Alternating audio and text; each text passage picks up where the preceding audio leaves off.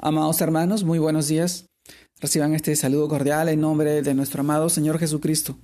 Y permítanme compartirles la reflexión de hoy día, el cual se titula Jesús camina con nosotros. Esto nos lleva a reflexionar en el pasaje de Lucas, capítulo 24, versículos del 15 al 16.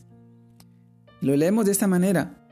Sucedió que mientras hablaban y discutían entre sí, Jesús mismo se acercó y caminaba con ellos mas los ojos de ellos estaban velados para que no les conociesen.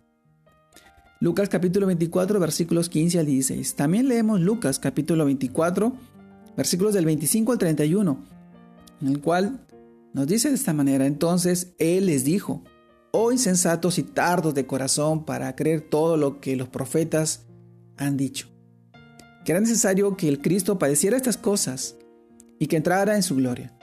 Y comenzando desde Moisés y siguiendo por todos los profetas, les declaraba en todas las escrituras lo que él decían.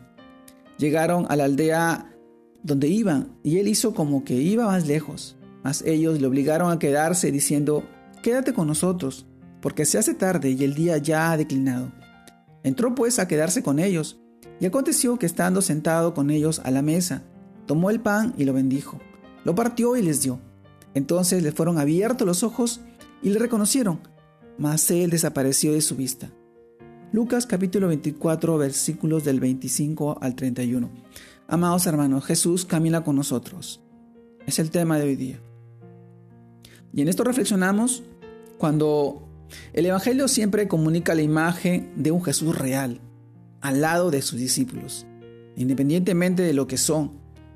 Pero el velo que dice el versículo 16, mas los ojos de ellos estaban velados para que no le conociesen. Fue por la incredulidad que viene de tener una imagen de Cristo en la sepultura, un vago recuerdo de Jesús en la mente de esos dos discípulos que no vieron las marcas de la cruz, ni en sus manos ni en sus pies. A veces la incredulidad puede llevarnos a no tener interés por lo que sucede a nuestro alrededor. Para estos discípulos del camino de Maus, esta historia nos enseña que Jesucristo no había llenado sus expectativas y aspiraciones. No creyeron en su resurrección. Sin creer podemos desarrollar un velo en nuestros ojos y no ver a Jesús resucitado, caminando a nuestro lado. Imagínense cómo se sintió Jesús cuando estos dos discípulos lo trataron de forastero y empezaron a hablar en pasado. En los versículos 19 y 20, entonces Él le dijo, ¿qué cosa?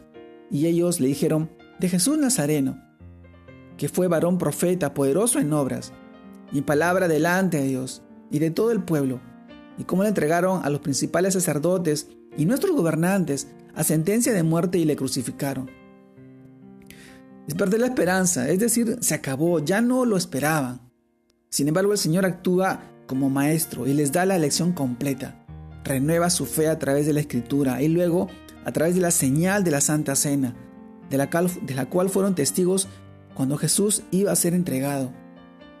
La incredulidad se transformó en convicción y regresaron a Jerusalén a avisar a los hermanos, aquellos que, que, no, que no, no se dieron cuenta.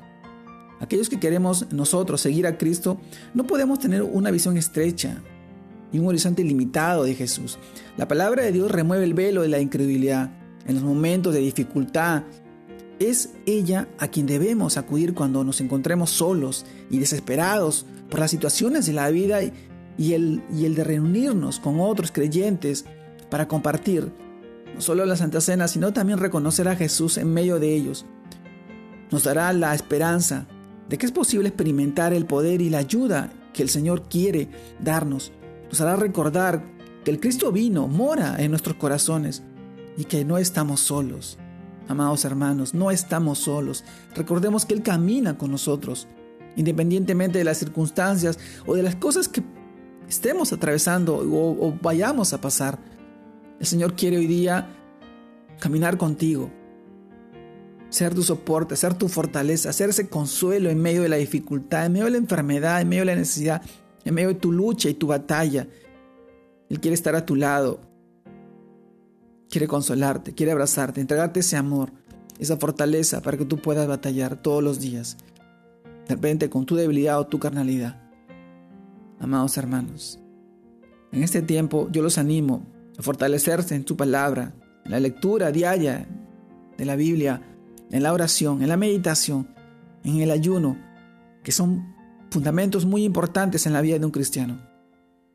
Te mando un fuerte abrazo, Dios te guarde y te bendiga, que sigas creciendo en el Señor, para bendición de tu familia y tus hijos, y la gloria de Dios Padre eterno, que vive y reina por siempre en tu vida y en la vida de todas las personas, que hoy nos acercamos a Él diariamente.